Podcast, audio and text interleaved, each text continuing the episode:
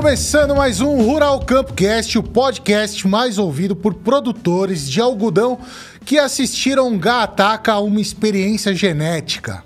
Vocês já viram esse vídeo? Não vi, não. Já assisti esse filme, muito, Muito inter- legal, né? Muito interessante. É, um- é um filme bacana, onde você pega o.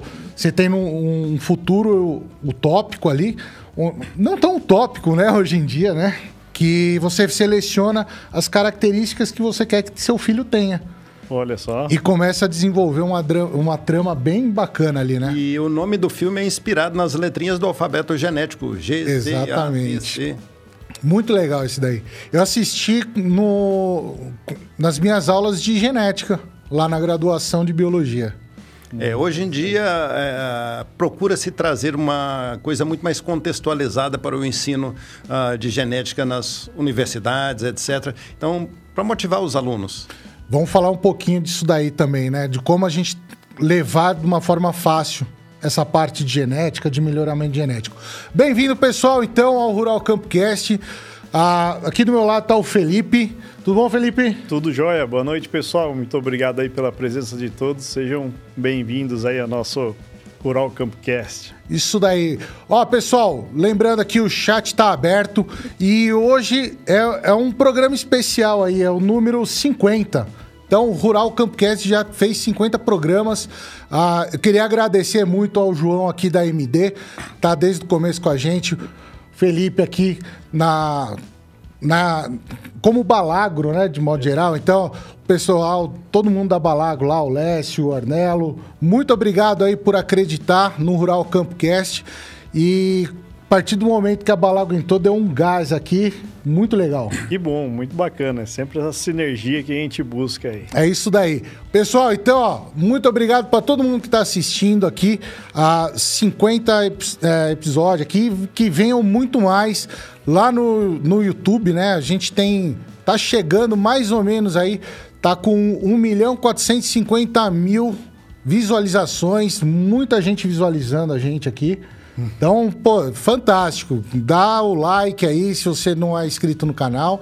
Ah, compartilha também, que o, o bate-papo hoje vai ser bom. E hoje a gente está transmitindo não só no Campo e Produção, mas também estamos lá no canal da Balagro. Então, se você não é inscrito no canal da Balagro, também se inscreve lá, que é top, né? Com certeza, muita informação bacana pra gente aprender mais ainda no dia de hoje. Maravilha. Então, vamos, sem mais delongas aqui, conversar sobre biotecnologia, melhoramento genético, como tudo isso daí se enquadra ah, no manejo integrado de pragas, né? Qual que é a importância da, bi- ah, da biotecnologia para isso? E para isso a gente vai receber um convidado muito especial, a Luiz Borém. Seja bem-vindo, professor da, da Universidade Federal de Viçosa, né? PhD lá em genética, melhoramento de plantas. Um currículo muito vasto que a gente teria que ficar um podcast só para fazer isso. Quantos livros aí já escrito? Bastante, Maneco. Muitos livros. O e- suficiente. O suficiente. E também idealizador do canal Agricultura AZ. Se você não é inscrito também, vai lá que é um canal muito bacana, fantástico. A Luísa pode falar um pouco mais aí. O que, que vai encontrar por lá? Esse canal também tem o objetivo de trazer para o produtor ah, informações do agro, novas tecnologias. Então, nós, o lema do canal é levando o especialista até você. Então, nós contamos com vídeos de pesquisadores da Embrapa, de diferentes institutos de pesquisa, professores de diferentes universidades e também da iniciativa privada, sempre trazendo o que há de mais novo em tecnologias para o agro, porque o Brasil é o país do agro e nós precisamos das melhores tecnologias para alavancar a nossa produção. Com certeza. E é, e- e- e é interessante que esse projeto que, que você começou, ele vem de frente com o que a gente estava falando aqui ah, quando começou, né? o- quando a gente ligou as câmeras, de trazer, deixar palatável essa, o ensino, né? Não só de genética, mas o ensino agro, deixar palatável pro pessoal, né? Exato, exato. E nós temos vídeos das mais varia variedades uh, de temas, desde a parte de adubação, a parte de uh, manejo de plantas daninhas, uh, informações, curiosidades para os produtores, as mais recentes tecnologias como agricultura digital, e vários vídeos na área de biológicos. Então, o nosso objetivo é o mesmo de vocês levar conhecimento para o produtor e o nosso canal Agricultura A a Z está transmitindo hoje também este podcast. Maravilha, olha que notícia boa. Estamos em três canais, então, pessoal. já, já deixa o like, então. Quem está assistindo em cada um dos canais, deixa o like, porque uma façanha dessa, três canais simultâneos. É, hoje vai bombar, então. Hoje, show de bola. Bom, vamos lá então, sem mais delongas, vamos falar de biotecnologia, melhoramento de planta no manejo de pragas e doenças. Eu acho que, assim, para a gente começar, eu acho que é interessante a gente nivelar, porque a gente tem estudante, tem agricultor que assiste a gente, técnico. Ah, quando a gente fala melhoramento ah, genético, eu vejo que todo mundo já vem na cabeça transgenia. Mas não é necessariamente a transgenia. Melhoramento genético é, é, é muito extenso, né? E ele sempre andou junto da agricultura. A partir do momento que o homem começou a fazer agricultura, a gente começou a fazer melhoramento genético, não é isso, Luiz? Verdade. Então, uh, relatos uh, desenvolvidos por antropólogos, evidências uh, arqueológicas sugerem que a agricultura tenha começado cerca de 10 mil anos atrás e foi pelos braços da mulher. O homem era, se encarregava da caça, da pesca, da uhum. defesa da, das tribos, da, da, dos clãs, e a mulher era responsável por coletar frutas, raízes, nozes, e algumas dessas frutas, uh, sementes que não eram usadas, eram dispersadas no entorno do, do local onde moravam. E aí, então, surgiu a agricultura. O cultivo. O né? cultivo. E uh, observando que sementes maiores davam plantas que geravam também sementes maiores, ou sementes mais doces uh, também geravam sementes mais doces, ali começou o melhoramento de forma empírica. Uhum. E durante muitos milênios ocorreu de forma apenas empírica. Uhum. Mas com o avanço da ciência, surgiu a genética por volta de 1865, com os primeiros trabalhos de Mendel, e logo depois, então, o melhoramento começou a ser mais ciência, até que chegamos numa era de conhecimento fino da genética que permitiu então o surgimento da biotecnologia, da engenharia genética para trazer mais produtos para o produtor. Uhum. Ah, ah, é, é, essa questão acho que é, que é interessante, né? porque na transgenia a gente ouve muito, muitos relatos assim de preocupações e, e muita gente contra, né?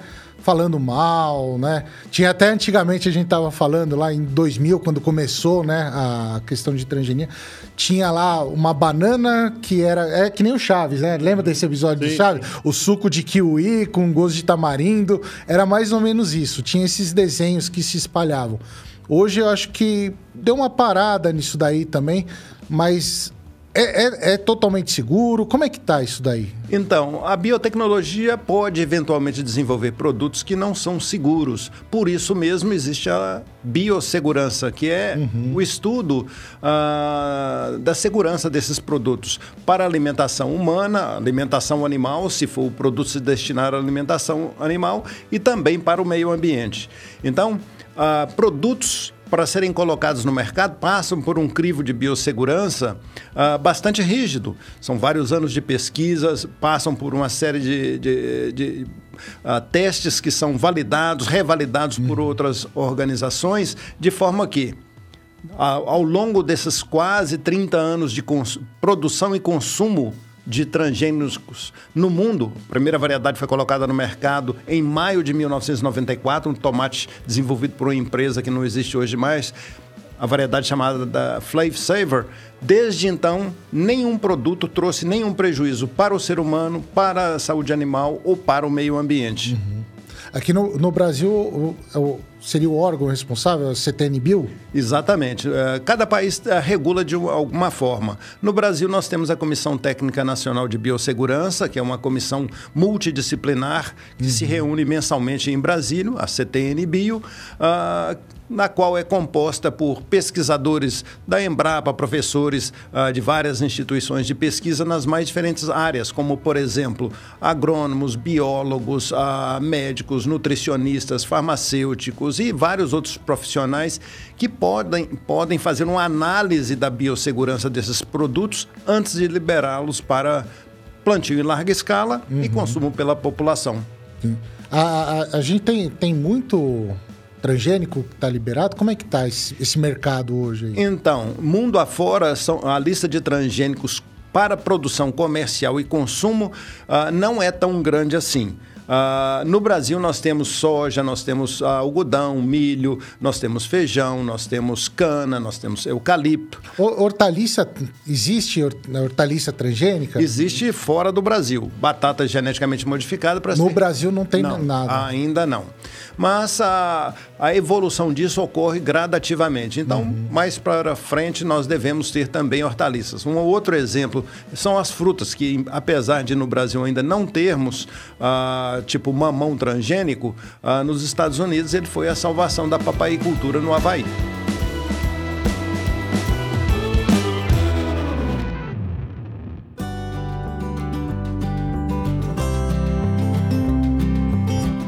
Então, a gente está falando de transgenia, às vezes o pessoal não, não, não sabe o que, que é, né? V vamos dar um apanhadinho geral, assim, o que, que é o, o melhoramento genético mendeliano o que, que é a, a transgenia? Uh, eu, eu, até falei antes da gente entrar no ar, uh, em alguns cursos, eu fui dar curso de enxertia, né? Uh, onde faz o cavalo, o cavaleiro, a gente vai enxertar hum. ali a uva, o, o que for, né? E teve gente que falou: nossa, mas isso daí não pode no orgânico. Por quê? Porque achava que era transgenia. Né?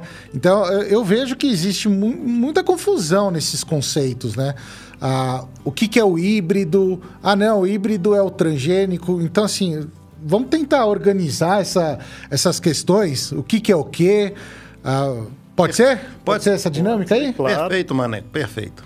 Então, vamos começando. Ah, o melhoramento convencional, clássico, aquele mendeliano, ele é desenvolvido em geral, pelo cruzamento de duas variedades, eu tenho uma variedade que, por exemplo, produz muito, mas, mas a cama tomba. Uhum. Uh, e tem uma outra variedade que uh, é muito resistente ao acamamento. Então, às vezes, eu cruzo as duas variedades tentando reunir características de uma e de outra numa futura variedade que eu vou tentar desenvolver.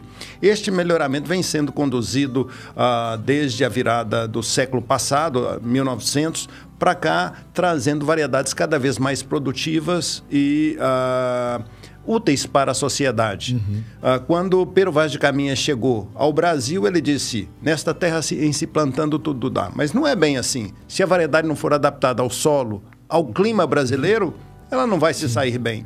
E as variedades uh, foram assim desenvolvidas no Brasil e hoje nós somos grande produtor e exportador de alimentos, uhum. inclusive de algumas frutas que só tínhamos no Brasil importadas como maçã. E esse melhoramento genético, uh, o mendeliano, ele acontece naturalmente também, a polinização. É, é que na pesquisa a gente força, a gente pega o pólen de um, coloca no outro, né? E é aquela caixinha de surpresa também o que vai, o que vai nascer, né? O, o, eu, eu, o que eu acho grande barato na genética é isso. Por exemplo, a, eu sou, sou brasileiro, né? Eu não tenho nada de japonês. Minha esposa também não tem nada de japonês. E eu tenho um filho japonês. Eu, eu acho legal a genética. Ou talvez eu esteja viajando muito, né? Não sei, cara. Alguma coisa nesse sentido aí. O que, que vocês acham? Ué, eu vou é, falar é possível? o que, que me, me eu acho, aqui, É do né? vizinho? Eu acho, eu acho que a primeira coisa, você tem que abrir os olhos. Eu, boa dica.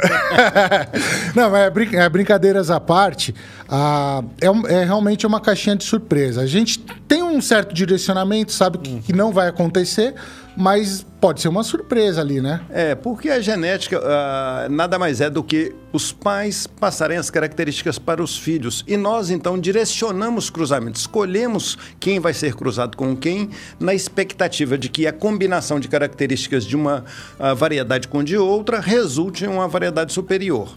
Este uhum. é o uhum. melhoramento mendeliano que vinha sendo feito e continua sendo feito até hoje.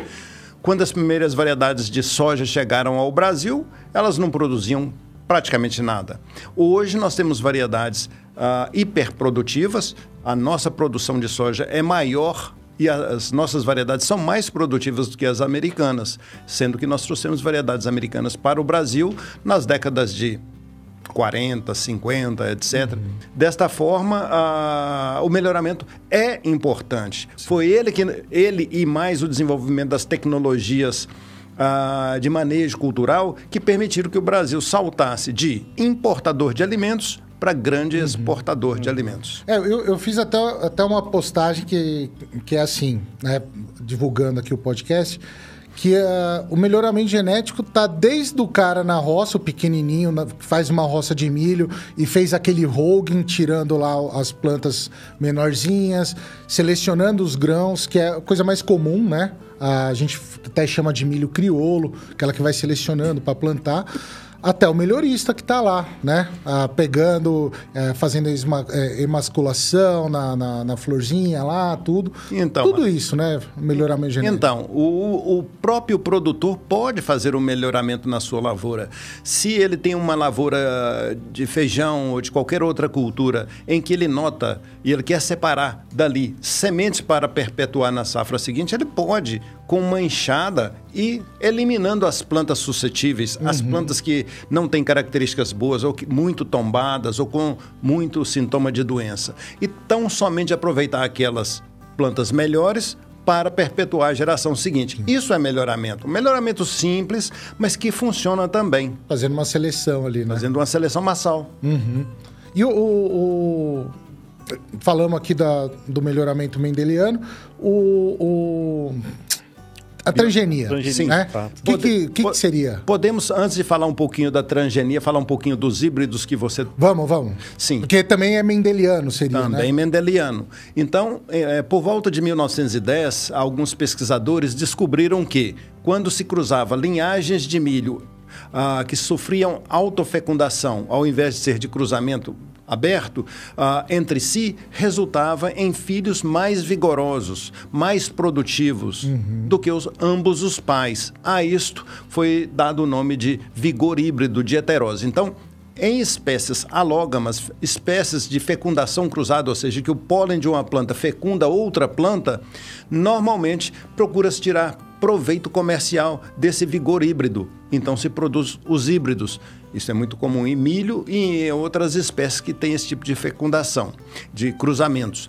A soja, arroz, feijão, cevada, centeio e outras espécies, isso não é comum, uhum. porque a, o aumento da produção em função do cruzamento não corresponde o mesmo que ocorre nas de fecundação cruzada, naquelas de polinização cruzada.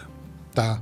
A, e por isso mesmo nós temos hoje ah, em milho praticamente variedades uhum. híbridas, ah, que são os híbridos simples, os híbridos ah, triplos e com menos frequência híbridos duplos, ah, que são muito mais produtivos do que variedades comuns de, de milho. Uhum. Este também melhoramento convencional, melhoramento mendeliano. O, o, uma coisa do, do híbrido que eu sempre ouvi, Luiz, o essa questão que, assim, se eu separar, fizer que nem a, o, o, milho convencional ali, né? Separar a semente e plantar, ele vai decaindo o potencial dele de geração em geração. É verdade. Uhum. Uh, se você pegar uma chamada variedade de polinização aberta, hoje em dia isso já não existe mais, mas há 20 anos atrás ainda a Embrapa desenvolvia. Hoje eh, as variedades de polinização aberta são eh, insignificantes.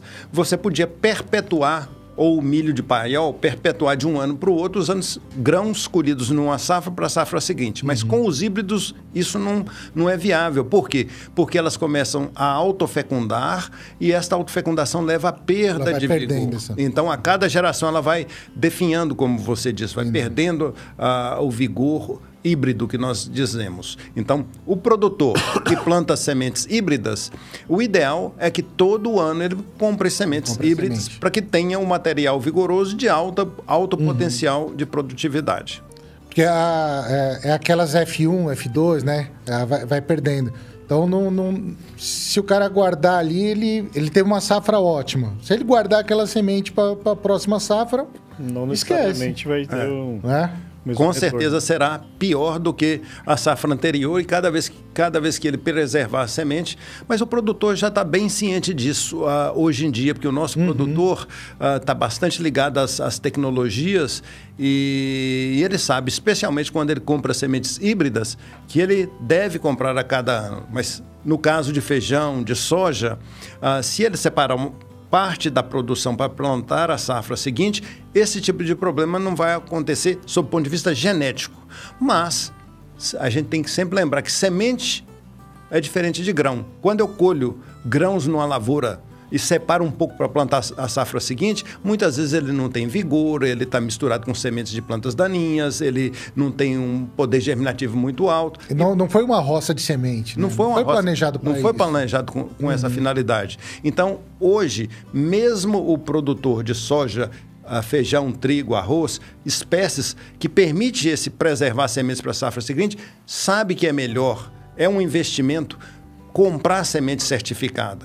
Porque se ele fizer, ah, se a semente estiver com problema, não há nada que ele vai poder fazer ao longo do ciclo da cultura para corrigir isso. Não adianta colocar mais adubo, mais água, mais cuidados com, com a sua lavoura. Já pra- é geneticamente para.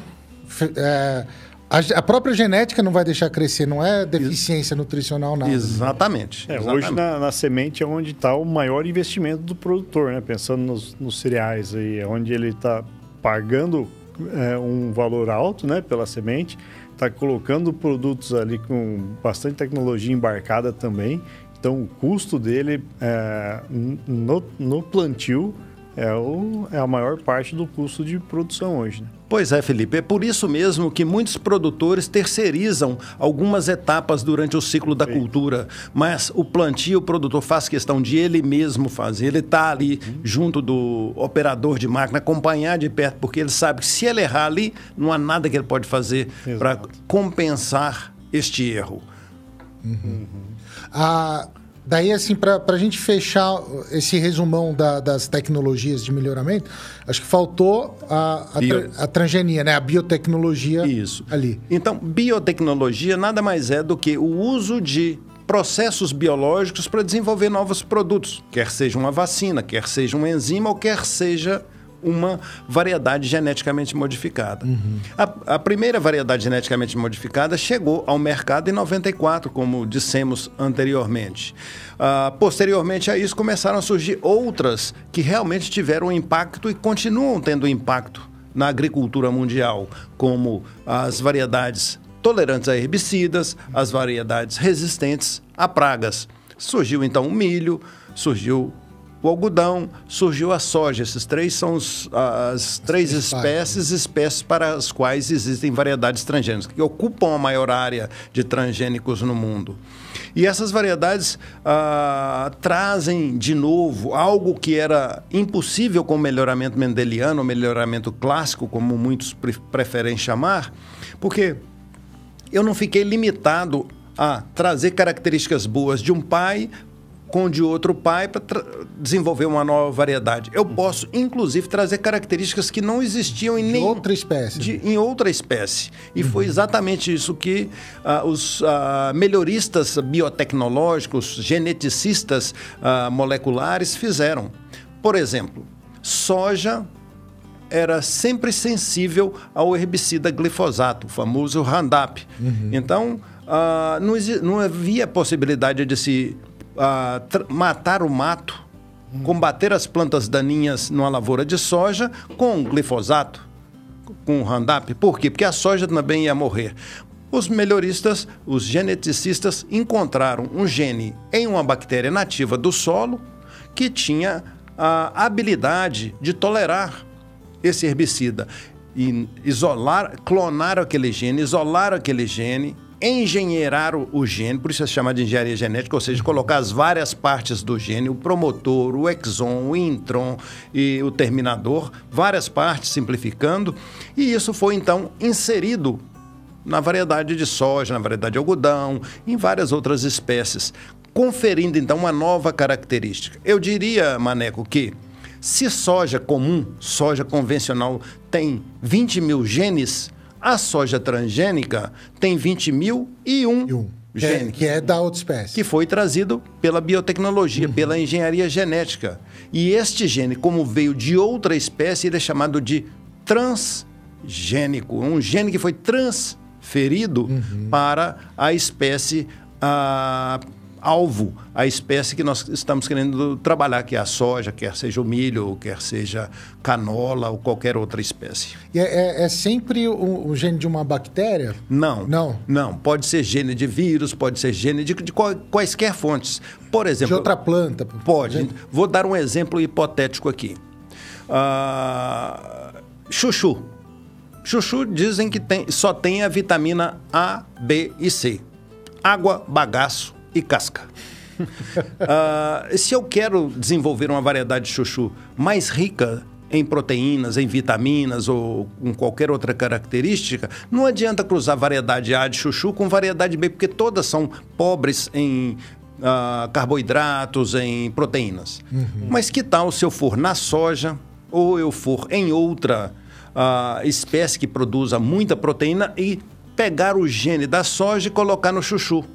Através das técnicas de engenharia genética, eu posso desenvolver uma variedade de chuchu que daqui para frente passe a, a produzir Esses nutrientes. é, é, ter esses nutrientes, Vitaminas, né? as vitaminas, a proteína, como soja é muito rica.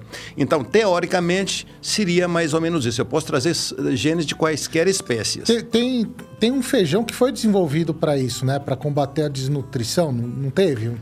Atrás, agora eu não tô lembrado. Ah. É, é o arroz dourado, na verdade. Ah, o arroz. O arroz, ah, porque a gente sabe que na população humana nós temos muitos, muitos problemas de hipovitaminoses. Uma delas é a vitamina A. Ah, e a vitamina A, a hipovitaminose A causa cegueira. Se- ah, segundo a Organização Mundial de Saúde da ONU, ah, cerca de 800 mil crianças perdem a visão diariamente. Por quê? Porque tem hipovitaminose A. Então nós podemos, pessoas que não comem mamão, pessoas que não comem folhosas, então não conseguem absorver a quantidade necessária, ingerir a quantidade necessária de vitamina A. Os melhoristas da Suíça desenvolveram uma variedade de arroz, na qual foram inseridos três genes, ah, para que o arroz passasse a ser rico em vitamina A, porque o arroz também é pobre em vitamina A. E aí ele ficou com a cor amarelada. Por aí- daí ele recebeu o nome de golden rice ou arroz dourado.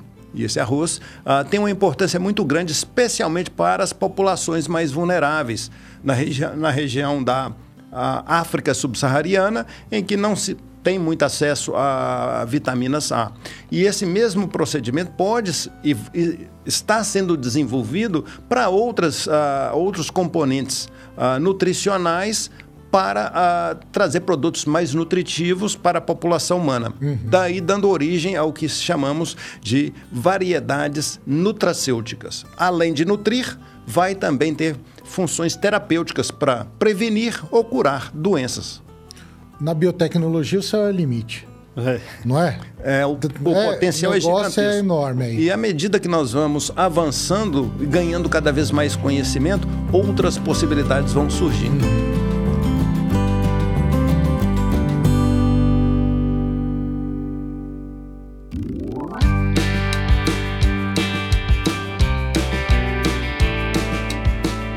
Eu, eu- eu acho bem interessante a gente tentar entender aqui também a, a questão de como a- essa biotecnologia, não a biotecnologia só, mas o melhoramento genético, né? Ah, ele consegue se inserir ali, ajudando o agricultor no controle de, de pragas e doenças, de modo geral. Ah, então, só para dar uma, uma, uma uma ilustrada, né? Tem a, quando a gente fala de manejo integral de pragas, a gente representa com aquela casinha, né? Os pilares. é, onde o telhado é o manejo integrado, a gente tem a fundação ali e os pilares. E um dos pilares que é de extrema importância é o controle varietal, que é a escolha da melhor variedade ali, né? A gente tem diversas coisas no mercado. Tudo tem que passar ali no, no- na RNC. To, toda nova variedade tem que estar tá ali na. variedade cultivar também é uma coisa que a gente vai conversar. Qual que é a diferença disso aí? Uh, mas tem que registrar no RNC, que hoje está com mais de 45 mil uh, cultivares, né? Registrados lá. E, e, e isso daí é, é, assim, abre uma gama de opções para o produtor poder escolher, né? Exato. Uh, uh, fungos, bactérias, insetos trazem grandes desafios para o agricultor. Uhum. É uma guerra contínua. E o agricultor não pode usar uma única solução.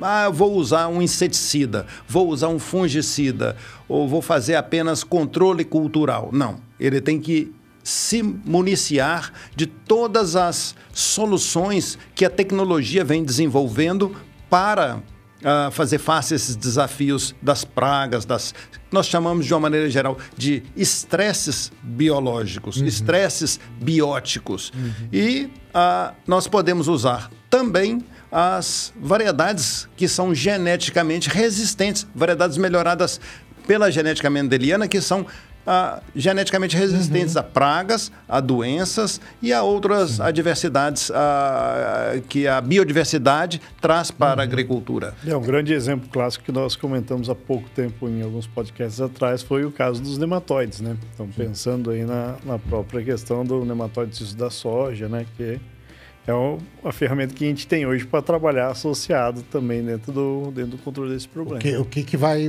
vai, vai representar, qual, qual variedade seria interessante ali, né? É, e o agricultor uh, é muito inteligente e ele sabe que ele não pode se basear exclusivamente numa única tecnologia. Ele não pode usar uhum. só variedade resistente, ele não pode usar só um, um, nematicida para uh, ah, enfrentar esses desafios que os nematóides trazem no algodão, na soja em outras culturas. Sim. Essa ideia do manejo integrado de controle de pragas, manejo integrado de doenças, etc., Sim. faz parte de uma agricultura sustentável, faz parte de uma agricultura moderna e ecologicamente responsável. É, a, a, a, como a gente fala da escolha da, da, da cultivar ou, ou da, da, da, variedade, é, é, é, é o que a gente tem falado aqui no Rural Campcast o, o, controle da praga, da doença, começa lá atrás, né? Não é na hora que você encontrou o inseto ali que você vai pegar um, um biológico ou um químico e aplicar para controlar ele. Uh, eu acho que a gente tem que começar a entender, e eu vejo que assim o Brasil é até modelo, porque os agricultores brasileiros começaram a entender isso já, já faz um tempinho e está no caminho, né? Uh, que não é só ficar ali no controle, mas é no manejo, né? Pensando conceitualmente também em doença, a gente tem aquele triângulo da doença, onde o, o, vértice, eh, são três vértices, e um dos vértices é o patógeno. E o pessoal ficou anos e anos dando porrada ali no patógeno. Mas a gente tem o meio e a gente tem o hospedeiro, né? Que é a escolha da variedade. Uhum. Eu acho que é importantíssimo uh, a gente sempre a firmar isso daí, né, junto com o agricultor. É o avanço da tecnologia em benefício do produtor. E hoje o produtor tem um arsenal fantástico de soluções para enfrentar esses desafios. Não só variedades melhoradas resistentes, mas também produtos biológicos, produtos que são eficientes. Uhum. Esse conjunto, né? Isso, é, justamente. Até mesmo o pessoal é, perguntou assim: ah, o que, que nós vamos falar de biotecnologia, né? Junto do podcast Sim. da Palagro. Tá totalmente interligado, né? A gente entende aí que a parte dos biológicos, ainda mais agora no momento que a gente está vivendo, passa por todo esse avanço em biotecnologia, tanto da parte de produção, da parte de seleção e principalmente as interações, né?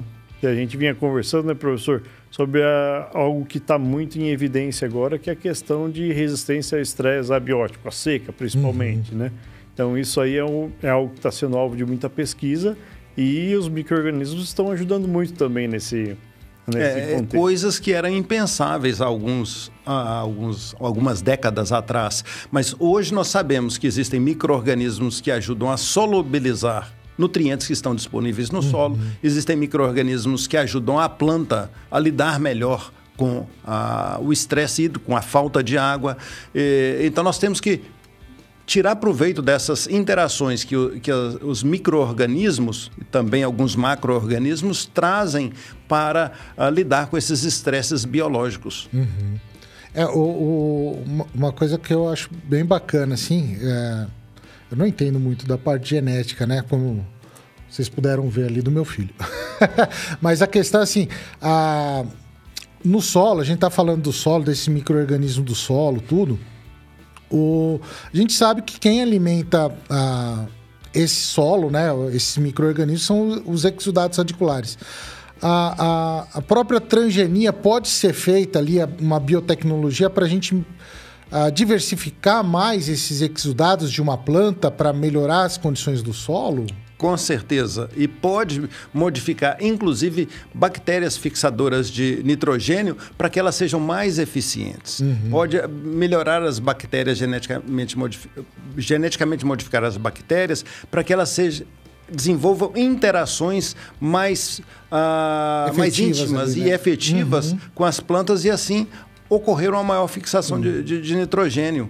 Então, assim, o Apesar dos desafios para a agricultura serem gigantescos, porque cada vez se precisa produzir mais alimentos, que a população está crescendo, e cada vez os desafios climáticos trazem mais estresse para a agricultura, a tecnologia está se desenvolvendo e a expectativa é de que nós vamos vencer a esses desafios cada vez produzindo mais, com as diferentes soluções que a, te, a moderna tecnologia uhum. traz por, para o agricultor. É, a, a, biotecnologia, como você falou, assim, a, a bactéria, vou modificar a bactéria para ela trazer um benefício. Ela não precisa ficar só na, na, planta, né? Que eu, pelo menos, assim, é, quando a gente falou do podcast, eu, eu pensei só em planta. Uhum. Mas, mas realmente, né? Daria para a gente começar a mexer com um monte de outras questões aqui. É, e obviamente que algumas pessoas começam a ficar preocupadas que a gente esteja mexendo com bactérias, etc. Mas eu quero lembrar para você que nos assiste agora que tudo isso só é liberado para ser colocado no mercado se passar pelo crivo da análise de biossegurança. Um crivo ah, que normalmente demora 3, 4, às vezes 5 anos de testes, testes feitos por uma ah, universidade, por uma Embrapa, validados por outras instituições, ah, de forma que tão somente produtos seguros cheguem ao mercado. Uhum. É, não é deliberado assim, né? A gente tem um controle muito intensivo, incisivo em cima de qualquer tipo de modificação, né? Prova disso, Felipe, é que nós já estamos uh, plantando e consumindo transgênicos no mundo há cerca de 30 anos. Primeiro em 94, ano que vem faz 30 anos, e milhões, bilhões de pessoas vêm consumindo esses produtos sem qualquer evidência de que eles tem, uh, tenham tido algum efeito adverso sobre a sua saúde, quer uhum. seja alergia, é. toxidez ou qualquer outro efeito adverso. E, e isso é uma, uma, uma, uma das questões que, que o pessoal fala, né? Tipo, ah, mas 30 anos é pouco. Uhum. Quem sabe na próxima geração vai nascer com é. terceiro olho. É, né? Os caras sempre vai, vai evoluindo, assim, essa, essa questão. Você me faz lembrar, Maneco, de uh, dos final dos anos 90, início dos anos 2000, uh, quando os transgênicos realmente transgênicos foram aprovados para o Brasil em 98, mas aí uh, veio um imbróglio ju jurídico proibindo que os transgênicos fossem de fato plantados. Uhum. Uh, mas mesmo assim, alguns produtores contrabandearam sementes e a soja transgênica começou a ser plantada no Brasil. Uh, até que em 2001 veio uma medida provisória do governo e legalizou o plantio de transgênicos no Brasil e a coisa começou a fluir. Mas, assim, as perspectivas são bastante grandes. Sim. Uhum. É algo que sim, que também gera muita, muita curiosidade, né? O polêmica em si, é a preservação das tecnologias, né? O quanto que a gente está passível, de repente, de perder uma tecnologia devido ou o mau uso dela. Acho que o exemplo mais clássico que a gente tem é no caso do, do BT no milho mesmo, né? No, no milho ou mesmo até mesmo... A erosão genética, né? Isso, do algodão. É, como é que a gente pode se prevenir disso aí, até mesmo em em outros é, propósitos né, do, da, da transgenia em si, no caso do, de uma resistência ao herbicida, por exemplo. É, como que é a melhor forma da gente manejar isso, professor? Então, uh, os desafios são grandes. Uh, e isso a gente entende com uma única palavra que é coevolução. Uh, nós melhoramos uma tecnologia e, por exemplo, o inseto, para sobreviver, tenta quebrar essa tecnologia. Então, quando nós plantamos, por exemplo, uma variedade de milho BT anos a fio, eventualmente os insetos que são uh, suscetíveis à tecnologia vão morrer. Mas os insetos têm biodiversidade. É como o ser humano. Um é mais alto, outro é mais baixo, um é mais uh, de olho claro, outro de olho escuro. Os, os micro-organismos, os insetos também são assim. Então, um ou outro inseto acaba sobrevivendo, porque ele tem a resistência natural. E esse que sobreviveu vai perpetuar. E no ano seguinte ele perpetua mais. E é isso, quando atinge um nível de dano econômico, nós dizemos quebrou a resistência. Tecnologia. A tecnologia não funciona mais. É a pressão de, de... A pressão de seleção. seleção. E a mesma coisa com as, as tecnologias de tolerância a herbicida. Uhum. Se nós usarmos o mesmo herbicida 10, 15, 20 anos na mesma área, qualquer que seja ele, vão aparecer plantas daninhas ah, resistentes a esses herbicidas. Então, nós, como bons agrônomos, nós temos que preconizar, primeiro, rotação de princípios ativos. Quer seja herbicida, usar diferentes herbicidas. Quer seja um princípio ativo para controle de insetos pragas, as lagartas, fazer uma rotação. Este ano eu uso uh, uma variedade BT, no outro ano eu uso um, um, uma variedade que tem um gene VIP3A e assim o gene MIR. Eu vou alternando essas tecnologias. E isto não posso usar só essa ferramenta, eu tenho que usar essa ferramenta associada a outros produtos, a cuidados na hora de escolher a variedade, como nós mencionamos mais cedo, variedades que já trazem resistência. Podemos usar e devemos usar os produtos biológicos e a usar as diferentes uhum. ferramentas que a, a, nova tecnologia está trazendo para o produtor. Não, não, não, então não poderia plantar a, a, a mesma genética do, no milho, do algodão, que for, seguido, em sequencial ali. É, Teria que dar uma variação nela também. Com certeza. E mas muitos produtores, alguns produtores eu diria, no afã de buscar um caminho mais curto, acabam não respeitando isso. Planta sempre a mesma tecnologia e isso contribui para o aparecimento dessas, uh, desses desafios que a tecnologia parou de funcionar. E no caso do BT, ainda tem uma, um, outra, um outro aspecto que não pode ser esquecido pelo produtor, que é o plantio das áreas de refúgio. refúgio. Uhum. Uh, e muitos produtores, às vezes, uh, acabam não plantando por uma comodidade, não querem trocar a semente que está na plantadeira, mas é uma prática que nós, como uh, agrônomos, devemos sempre recomendar. Essa, essa área de refúgio, eu ouvi falar já uma vez, não sei se, se, se é verdade ou não nisso daí, mas a, por não o pessoal não fazer as áreas de refúgio ali, começaram a misturar.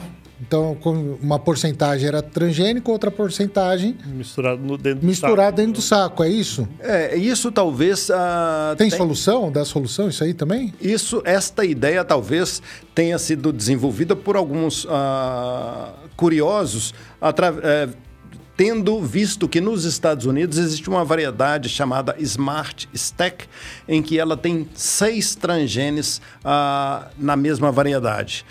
Dois de tolerância herbicida e quatro genes de tolerância de resistência a lagartas. Uhum. Esta variedade, pelo fato dela ter essa coleção de genes, ela permite que o, a empresa que desenvolve essa variedade coloque no próprio saco um percentual de, varia de variedades do mesmo tipo, com o mesmo ciclo, com a mesma potencial produtivo, a mesma variedade, uhum. porém que não tem os transgênicos. Sim. E aí ela funciona como refúgio para evitar o surgimento ou postergar o aparecimento de insetos resistentes. Mas você aqui no Brasil simplesmente misturar isso no saco é um erro uh, grosseiro. Ainda mais porque a situação nos Estados Unidos é diferente da situação do uhum. Brasil. Sim. No Brasil é muito mais difícil produzir. Nós temos uma agricultura tropical, nós temos safra, nós temos segunda safra.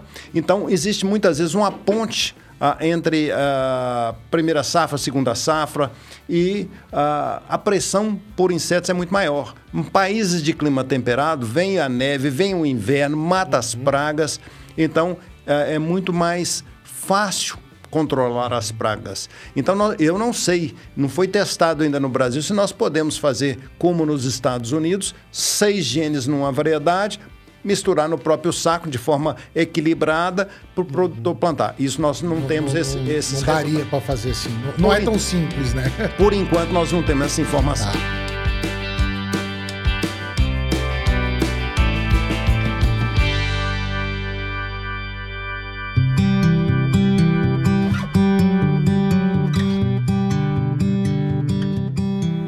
Professor, aproveitando aqui, a a gente está falando do milho, tem um colega aqui, Lucas, ele fez uma pergunta se o gene PAT, fosfinotricina acetiltransferase, nessa esse gene no milho, ele pode realmente resistir a aplicações de herbicidas, no caso de utilização de doses cheias.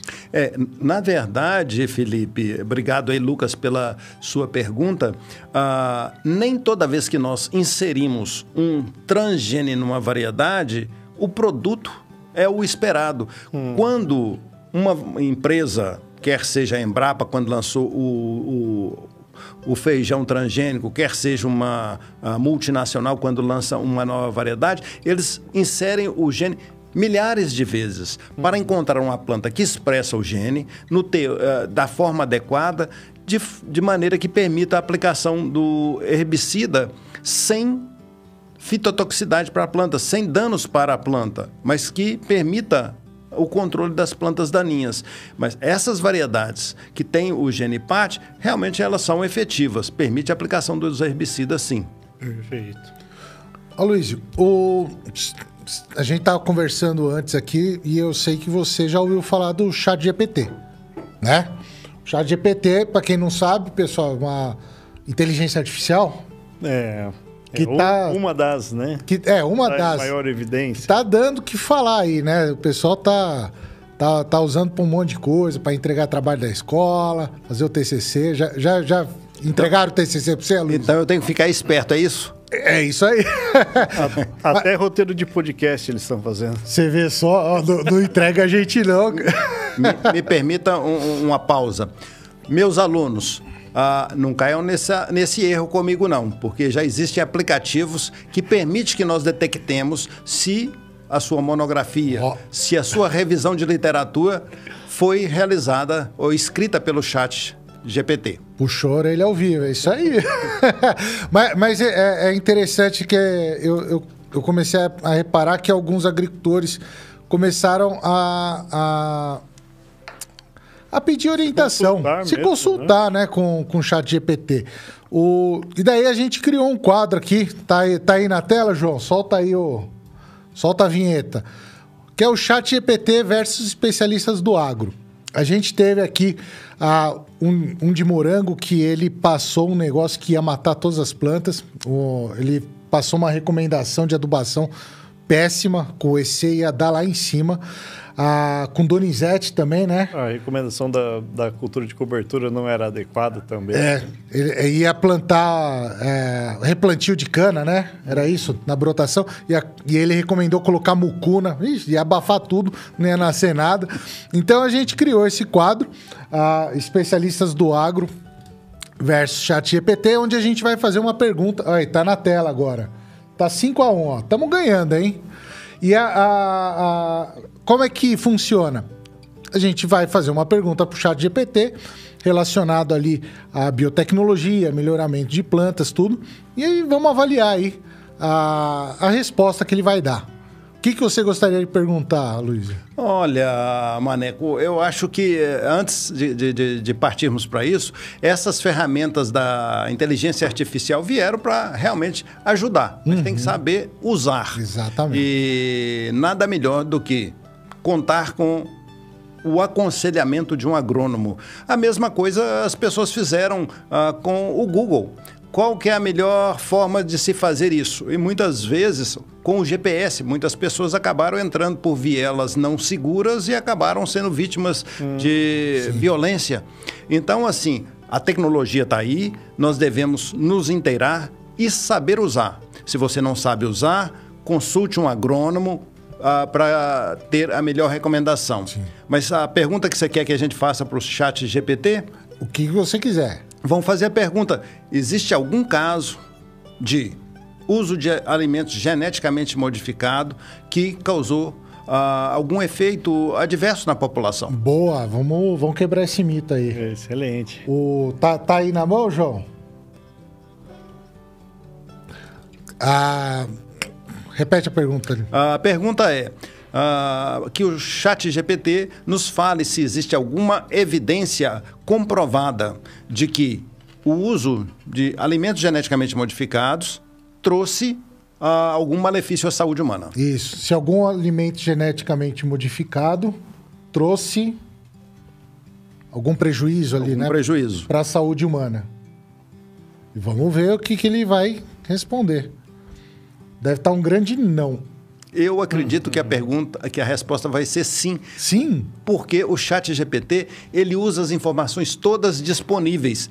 As respostas não, ele vai provavelmente ignorar. Mas na literatura existem relatos ah, científicos de que houve malefício para ratos, para camundongos, etc., que poderia se repetir no ser humano. Nós vamos ah, aguardar e depois nós vamos comentar.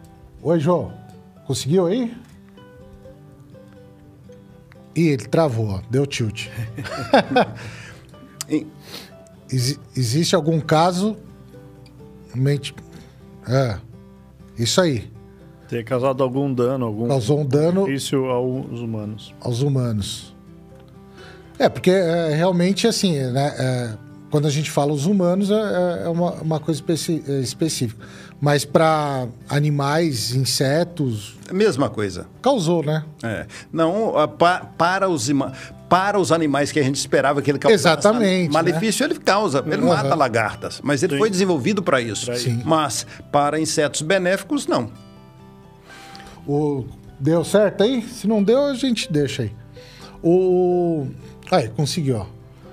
Até a minha data de conhecimento, de setembro de 2021, não existe caso comprovado de que o consumo de alimentos geneticamente modificados tenha causado danos à saúde humana. No entanto, é importante destacar que a segurança dos alimentos transgênicos é um tema amplamente debatido e continuamente estudado pela comunidade científica. Daí ele dá um monte de, de, de outras questões, fala da Organização Mundial, mas basicamente não, né? É, uma- é, uma- é um tema polêmico, mas tem pessoas que pensam, inclusive, diferente do, do chat GPT, o que ele nos fala aqui agora. Isso me faz lembrar, Maneco, ah, de que no ano 2000, ah, ah, bem no início ainda da- das- dos transgênicos, ah, havia uma empresa chamada Aventes.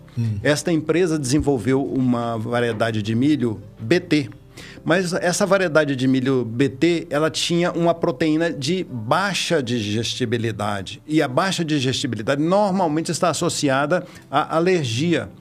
E então, o governo americano, isso lá nos Estados Unidos, o governo americano autorizou a produção e consumo, mas para consumo exclusivamente animal. Fazer ração para bovinos, para suínos, aves, cavalo, etc.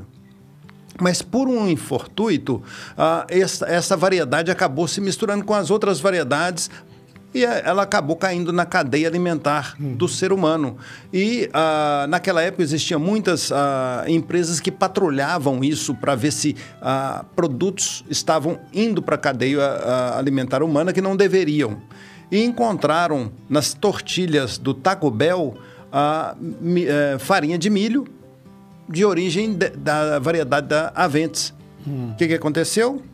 A Aventes acabou quebrando, a Bayer comprou a Aventes e ah, quando isso tornou-se público, ah, 21 pessoas, isso quem me relatou foi o CDC americano. Eu estava nos Estados Unidos na época, visitei o CDC americano, que é tipo a nossa Anvisa, ah, o, o Centro para Controle de Doenças, e eles me disseram o seguinte: que estas 21 pessoas que haviam argumentado que haviam comido a tortilha do Taco Bell e tido alguma adversidade, às vezes reação alérgica, coceira, dor de cabeça, algum problema, ah, haviam então procurado o CDC para reclamar. Provavelmente querendo processar a empresa. E o CDC foi estudar. Então o CDC pediu uma amostra de sangue dessas 21 pessoas. Dessas 21 pessoas, cinco não quiseram doar a amostra de sangue. 17 doaram. Desses 17, nenhuma das alergias que eles alegavam foi causada foi causada por aquilo. Às vezes ele uhum. teve a alergia mesmo, mas ele não comeu alguma outra coisa. Uma outra coisa que ele tinha comido. Então assim, até hoje, como o próprio chat uh, GPT mencionou, não existe um único caso de efeito adverso Relacionado ali com a transgenia. Com a transgenia. Então vamos dar esse ponto para o chat GPT?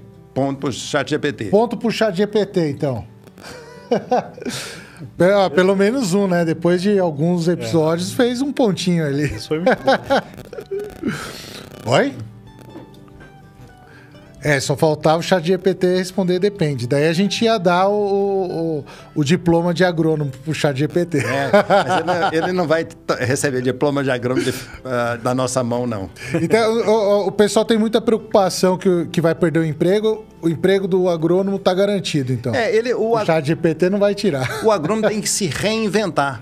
Us, utilizar Boa. as novas tecnologias para uh, ah, ser útil na produção de alimentos. Uhum. Não é o agrônomo que vai uh, fazer as coisas de forma braçal, ele vai usar o seu intelecto para utilizar dados que a agricultura digital disponibilizam para monitorar saúde do solo, para monitorar pragas e doenças e ele vai fazer a prescrição correta, a, a recomendação correta, a receita correta uhum. com base nos dados que a inteligência artificial coleta, ajunta e entrega para ele. O agrônomo sempre será necessário.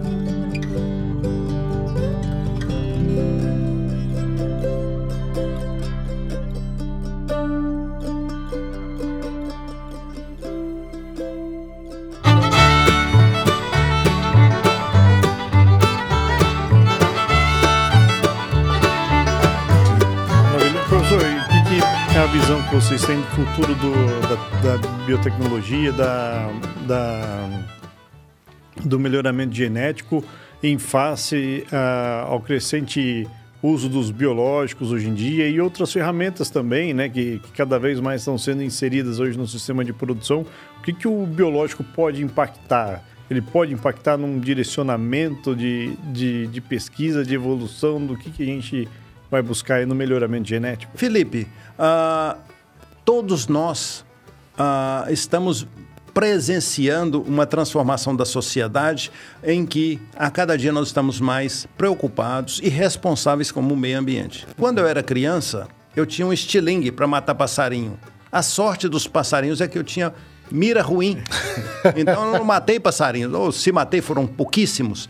Hoje é inconcebível uma espingarda de chumbinho, um estilingue para jogar pedra em passarinho. Uhum. Então a sociedade está sendo cada vez mais exigente. Então os biológicos chegam no momento em que a sociedade precisa deles porque nós não podemos ficar em tecnologia dos anos 40 com alguns inseticidas e fungicidas que foram úteis no passado e ainda são úteis, mas à medida que a, os biológicos forem evoluindo, a minha percepção é de que esses uh, biológicos vão substituir muitos desses inseticidas. Talvez um ou outro ainda tenha uma utilidade no futuro breve, mas a tendência é cada vez utilizarmos tecnologias uh, mais ambientalmente responsáveis. E nesse contexto, o melhoramento genético a biotecnologia também entra para dar a sua contribuição, uhum. desenvolvendo cada vez variedades que dependam mais, dependam menos, melhor dizendo, de uh, outros produtos externos para fazer face uhum. a esses desafios de pragas, doenças,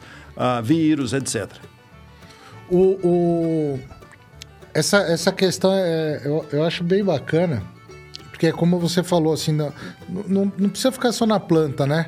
A gente já, já, já tem alguma coisa assim acontecendo de melhorar um, uma bactéria ou vírus para usar como controle biológico? Existe isso daí já? Ou pelo menos pesquisa, estão desenvolvendo? Certamente. Deixar um BT mais porreta, vamos dizer assim? É, na verdade, a, a, as empresas que desenvolvem essas a, técnicas de engenharia genética, quer seja pela transgenia convencional, pela edição gênica ou melhoramento genético de precisão ou genômica de precisão, com o CRISPR, por exemplo, não costumam divulgar esses novos produtos até que eles estejam prontos para ir ao mercado. Por questões comerciais. Uhum. Uh, mas certamente uh, pesquisas estão sendo uh, desenvolvidas para desenvolver bactérias mais eficientes, fungos mais eficientes, ao invés de usarmos simplesmente, simplesmente as cepas que nós encontramos na natureza, e se nós tornarmos as tornarmos mais, mais eficientes, eficaz, é. mais eficazes. Então, isso uhum. é parte natural das pesquisas ah, em andamento. O, eu até tinha comentado, né, um pouco antes da gente começar, uma transgenia, uma pesquisa que eu vi ali na FAPESP, de uma transgenia na mariposa, na Spodoptera, né? Uhum. Ah, chegou a dar uma lidinha rápida Olhei, ali também, né? Sim, é. É, eu, eu, achei interessante, assim, também, né? Porque a, a questão é basicamente deixar a que só aconteçam quando a fêmea botar, essa fêmea transgênica botar, né? Só nasçam machos, né? E, é, e, é, de quebra vai ser meio fosforescente para identificar que é um organismo geneticamente modificado. Isso, é. Ainda bem, é, não me recordo se é um gene de um coral. É isso aí. De um coral que, que faz essa marcação é, fluorescente, né? É, é fantástico esse mundo. Assim, é, é... A biotecnologia está na sua infância ainda. Observe que uh, melhoramento genético mendeliano convencional, uh, como ciência, ele começou em 1900 com a redescoberta das leis de Mendel. Então, 1900 até hoje, olha quantos anos de melhoramento uh, como ciência. Melhoramento começou lá atrás, 10 mil anos atrás, mas como ciência, mais recentemente. E a biotecnologia não. Quando que ela começou? Há 30 anos atrás. Uhum. Então, o horizonte é muito promissor. O horizonte é muito promissor. Tem muita coisa para desenvolver. O... A gente vai ter algum sorteio hoje, Felipe? Claro, gente, sempre tem aí muita coisa para. É, que, que, sempre tem sorteio aqui, Luiz. Eu posso participar? Well, claro que pode. Mas a gente sempre faz sorteio. Daí eu acho que no. É, é o João tá falando que é marmelada aqui. mas ah, no último já não teve, o pessoal deu uma reclamada. Falou, ah, não vai sortear nada. Não, o que, que a gente vai vamos fazer? Vamos fazer o seguinte: além de a gente sortear os nossos brindes, né? Como a gente sempre traz aí bonecos, canivetes, enfim, vamos sortear também ingressos para entrada na Hortitec. Hortitec vai, vai acontecer é. quando aí? Hortitec acontece no mês de junho, nos dias 21 a 23, 21, 23, é isso? isso. 21, 22 e 23 de Pô, junho. a gente podia fazer uns podcasts lá, hein, cara? Eu acho que vamos, hein? Será vamos? que dá? Com certeza. Ô, seria bacana, hein? Vamos ver, vamos ver. Então, vamos sortear o ingresso para ir lá visitar a gente no, no stand também que a gente é, terá lá é, para fazer um podcast, bater um papo e também esperamos receber vocês lá para conversar com a gente, falar o que vocês estão achando do, dos podcasts, o que está tá agregando as informações que são trazidas aqui também pelo. Sentar na, na, na, mesa lá e a gente conversar. Isso, com certeza. O, vamos sortear quantos? Vai cinco ingressos. Cinco ingressos. Isso. Ó, pessoal, então se você quer o, o convite aí, o ingresso para ir na Hortitec 2023, que vai ser dia 21, 22 e 23 de junho, é isso, né? De junho, para ir lá conhecer o stand da Balagro, que é sensacional todo ano, fantástico. E esse ano com novidade que vai ter o stand da Balagro Cast, onde o Rural Campcast vai estar tá lá com as nossa mesa, não tão grande como essa, mas vai estar tá com a nossa mesa lá. Então você que vai ganhar o convite aí, vai, passa lá no, no stand da Balagro depois passa lá no nosso podcast, senta lá e a gente vai bater um papo. Como é que a gente vai fazer então, Felipe? Tem uma postagem, vai lá ó, no, no Instagram, balagrooficial, vai no, no último, na última postagem, que é o, o, no feed lá, que é a thumb aqui do, desse episódio do podcast, tá? E daí coloca... O que que coloca? Coloca assim, ó, no Balagro comentário. Balagro na Hortitec. Balagro na Hortitec beleza? E daí você vai estar tá participando já do do sorteio ali para ganhar os, os ingressos. É isso daí? Perfeito, é isso aí. Na maravilha. O... Vamos voltar pro bate-papo aqui então.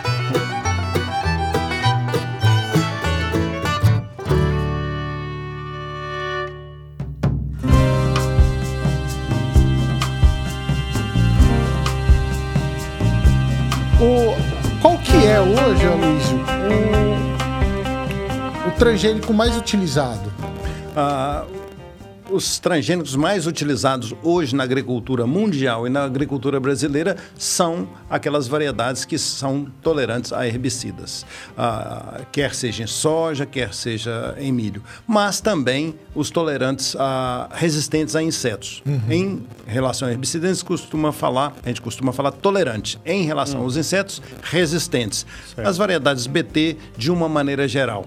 E as eh, quando eu digo variedades BT, variedades que tiveram genes inseridos uhum. oriundos dessa bactéria, Bacillus thuringiensis. E por falar nisso, a Balagro produz uh, produtos a, a, partir de Bacillus thuringiensis para aqueles que não querem usar variedades estrangeiras. É, é, o, é o mesmo? Isso aí. A bactéria, sim, a espécie da bactéria. A cepa sim. é, é... Não, são cepas diferentes. Né? Diferentes. Né? Quando se é feito aí um, um trabalho de, de transgenia, é, tem as os cepas específicas, né, de onde são ah, separados uhum. os genes, enfim, tem todo o é. um processo da que o professor pode falar muito melhor. É, cada empresa ah, prospecta diferentes cepas ah, desta bactéria, bactérias nativas do solo, e isola genes. Cada cepa tem uma especificidade, cada gene eh, tem uma eficácia. Então, o gene da Singenta, o gene da Embrapa, o gene da a Bayer, da Corteva, que foram extraídos e inseridos nas diferentes espécies, algodão, uhum. soja, milho uh, e outras espécies também. Mas o arsenal que o, o, agricultor deve usar deve incluir não só esse tipo de variedades, mas também as boas práticas agronômicas, como rotação de culturas e também o uso de biológicos. Uhum. E aí, nesse caso aí, como o professor comentou, o nosso produto, né, o acera, ah, tá aí na frente, né, aparecendo. Uh, a grande vantagem que a gente tem é que a gente tem uma grande quantidade de proteínas que são expressadas por duas cepas, né, de IBT, duas cepas diferentes, cada uma tem sua maior especificidade. E o objetivo é justamente isso aí, a gente trazer aí uma nova ferramenta, né, mais uma ferramenta para auxiliar aí dentro do manejo associado ao manejo varietal, como a gente já vinha comentando. E esse produto à base de BT é inócuo à saúde humana, é inócuo à saúde dos animais. Uhum. E muitos produtores, muitas vezes, não sabem eh, por que, que isso, ele mata a lagarta, mas não faz mal à saúde humana.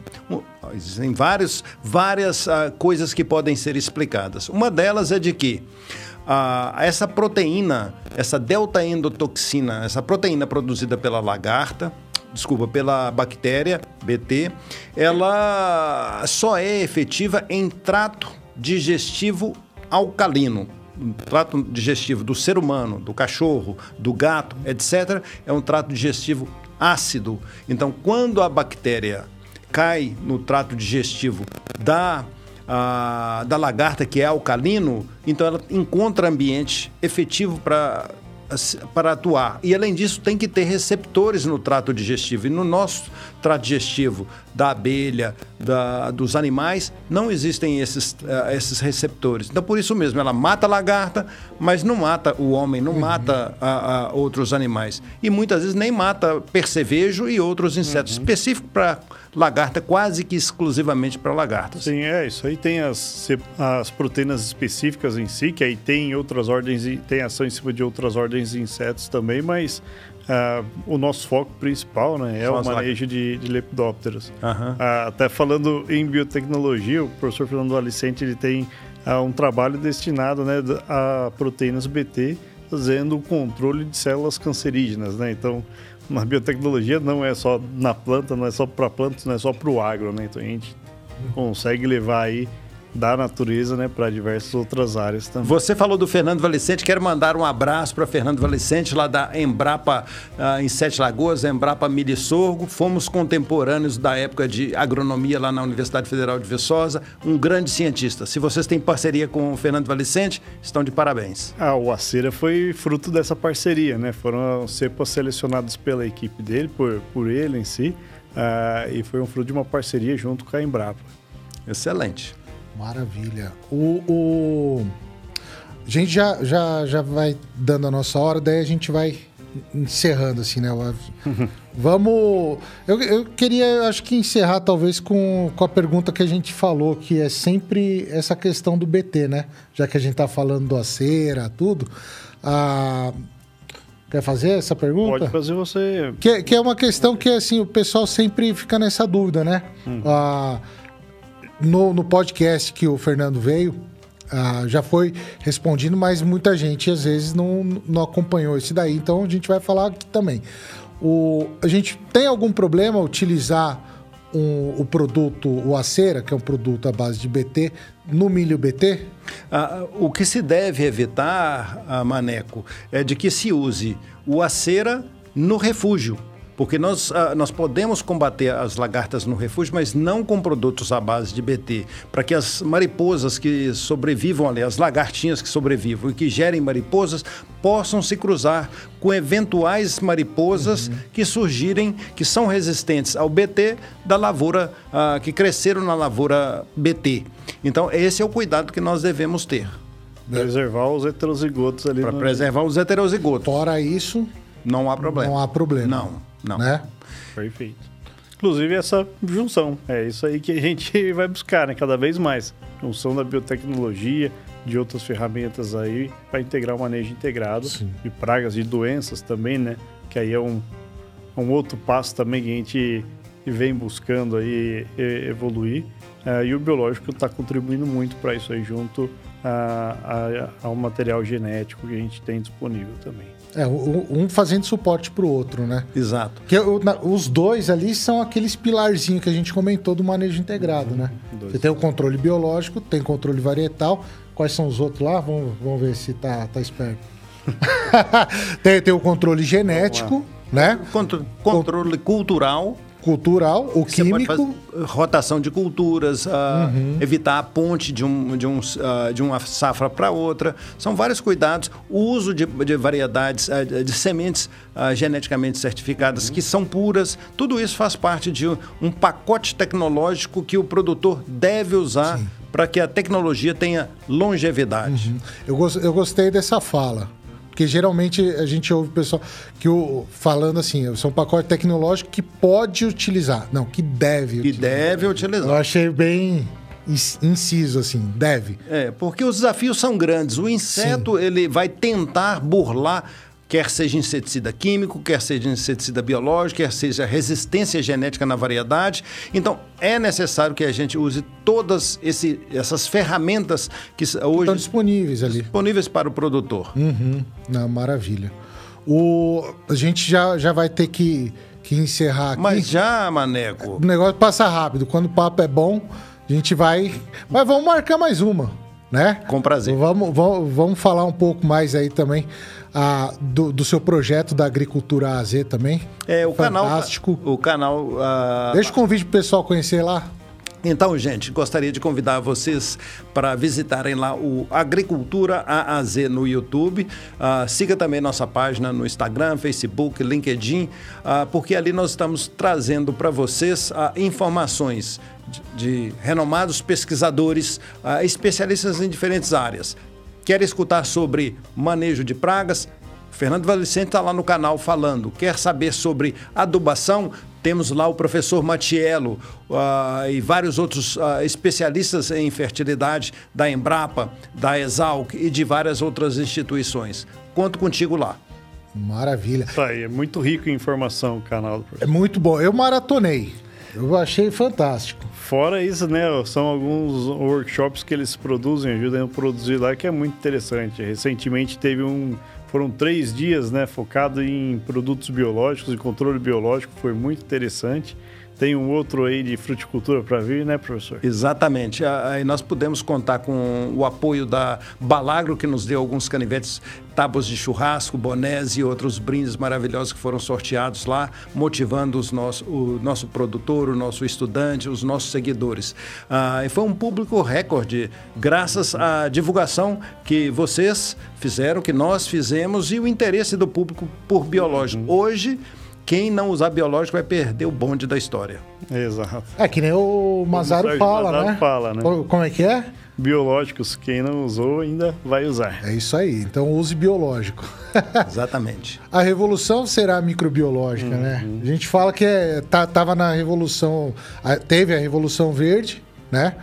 A, há questões foi tão verde assim, mas a, hoje a revolução está sendo microbiológica aqui, Com né? certeza. Essa questão é, é bem interessante. A gente está vendo a, a história sendo feita na agricultura. Com certeza. E a Balagro tem um papel Fazendo um importantíssimo parte aí. E é uma empresa genuinamente brasileira. Isso é, é fantástico, né? É um grande orgulho pra gente, né? Poder fala, bater no peito e falar isso. E a, a- eu, eu- só só um, um, um desabafo, né? O pessoal gosta muito de falar mal do agro, mas o pessoal não tem noção do como o nosso agro é sustentável e serve de modelo para a agricultura de outros países, né? Exatamente. Ah, plantio direto é um exemplo fantástico. Plantio direto foi amplamente adotado no Brasil, enquanto em outros países, não quero apontar dedo para ninguém, ele agora que ele está chegando de uma maneira mais ah, incisiva. Então, assim, a nossa agricultura é um, um modelo. Você vai para alguns países de primeiro mundo, não tem área de preservação permanente, não tem a área de reserva legal. Ele planta até na beira do, do córrego, na beira do rio. Aqui no Brasil, não. 20% da área, em algumas regiões, 60% da propriedade não pode ser plantada. Onde isso existe? Você conversa com produtores de outros países, eles ficam estarrecidos quando a gente explica isso. Ah, a mensagem que muitas vezes a mídia lá de fora publica é de que nós estamos destruindo a nossa natureza, destruindo a nossa biodiversidade, ah, e eles não conseguem olhar para o próprio umbigo. umbigo. Com certeza. É, é, até saiu algumas pesquisas, tudo, né? ah, mostrando assim, que o, a, agricultura aqui é, é, é sustentável. Lógico, tem, tem coisas aqui que a gente precisa melhorar, Com tudo, né? Mas, ah, de modo geral, ah, eu acredito que seja sustentável. E, e- e a mesma coisa daí também falando ah, da transgenia. Tem muita gente que acaba ah, fazendo uma ciência meio seletiva, né? Fala assim, ah não, isso daqui não me interessa, essa pesquisa eu não quero acreditar, essa pesquisa é legal para mim. É complicado isso aí, né? É, mas nós somos diferentes entre nós. E isso vai sempre existir. Mas o importante é de que o produtor conheça a tecnologia e tire proveito dela. Porque se ele não fizer isso, não estou dizendo só da biotecnologia, de todas as modernas tecnologias que são seguras e podem trazer benefício. Porque se ele não fizer isso, ele vai perdendo competitividade. Porque o produtor argentino, porque o produtor canadense, o produtor americano faz isso. É Bom, isso aí. vamos ter que encerrar então, papo muito bom. O... Quer deixar um último recado, Luiz? Sim, muito. Eu queria primeiro agradecer a você, Maneco, e a Balagro, na pessoa do Felipe, pelo convite. ah, e dizer que lá na Universidade Federal de Viçosa nós estamos às ordens, de portas abertas, e o canal Agricultura A a Z está de portas abertas a vocês também. Espero todos vocês lá. Obrigado. No YouTube, Instagram, a- arroba agricultura, A- AZ. A a Z. Ah, no Instagram, arroba agricultura, underline, AZ. Tá. E sempre tem vídeo novo por lá. Quatro é- vezes por semana. A publicação ali é constante. Não muito para, bacana. né? Show de bola. Você Ah, já assistiu lá o vídeo sobre agricultura no espaço? já assisti. Mesmo? Fantástico. Que isso, é mesmo? Fantástico. Bem legal. Pessoal, vai lá e assista, confira lá, que é muito bacana. É isso? Obrigado pela. O, e, e aqui o Rural Campcast está sempre aberto também para você, quando quiser voltar, com, com- com os parceiros também da Agricultura AZ. Ah, hoje a Agricultura AZ está na mão dos alunos da Federal de Viçosa ali? É, a- Como nós, é que está isso aí? Nós supervisionamos, mas... a- Virou um projeto. É, um projeto ah, lá dos nossos alunos e óbvio que sempre passa pelo nosso crivo. Ah, Uhum. eles são muito éticos e cuidadosos, mas é, é sempre, todo, como todo projeto ah, dentro da universidade, tem que ter a coordenação de um professor. Sim. Então nós estamos à frente lá com os estudantes e eles fazem aquilo com muito gosto, com muito esmero, e vestem realmente a camisa e eu estou orgulhoso dos 19 colaboradores que nós temos no Valeu, Agricultura A a Z. Maravilha. Muito bacana. Muito obrigado, Maneco, mais uma vez, por abrir a porta aí do Rural Campocast pra gente. Ao professor Borém, poxa vida, se deslocou aqui pra gente poder fazer esse bate-papo. Ah, sou muito grato mesmo, muito obrigado mais uma vez. Ah, e deixar também as portas da Balagro aberta para a gente sempre poder trocar informações, ah, levar o que a gente pode contribuir aí também com vocês, aos projetos que, a, que o senhor tem junto da universidade. A gente está aí disponível a poder contribuir também aí com toda a sociedade. Ah, com a Balagro e com o Campcast, Campo Campcast, nós vamos fazer a nossa agricultura mais forte. Com certeza. Ó, pessoal, o último recado aqui, vou lembrar do sorteio, né, Felipe?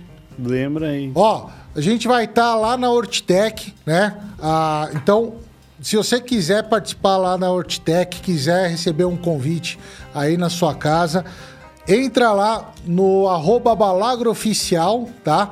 Tem que se estar seguindo, né? Não adianta só Tem comentar, tem que seguir. Segue lá, arroba balagrooficial, aproveita, segue arroba Maneco Zago também. E aproveita, segue arroba agricultura underline AZ, tá? Tem que estar seguindo os três aí para participar. Aí faz o seguinte, vai na última postagem da Balagro Oficial e comenta lá Balagro na Hortitec. Isso aí. É isso? Hashtag Balagro na Hortitec. Hashtag Balagro na Hortitec. Vamos disparar. Ó, va- va- vamos colocar também assim, ó. Tem que tirar uma foto ou um print, tá? E colocar nos seus stories. Com a hashtag Balagro na Hortitec. Beleza? Daí você vai estar participando, a gente vai mandar o convite aí pra você. Beleza? Muito obrigado, Luísio. Obrigado eu. Um prazer te conhecer. Obrigado mais uma vez, Felipe. Valeu, Maneco. Muito obrigado. Podemos encerrar? Isso. Então, ó, vamos na geral aqui, vamos dar o tchau. Tchau, pessoal. Valeu. Valeu, pessoal. Até a próxima. Falou.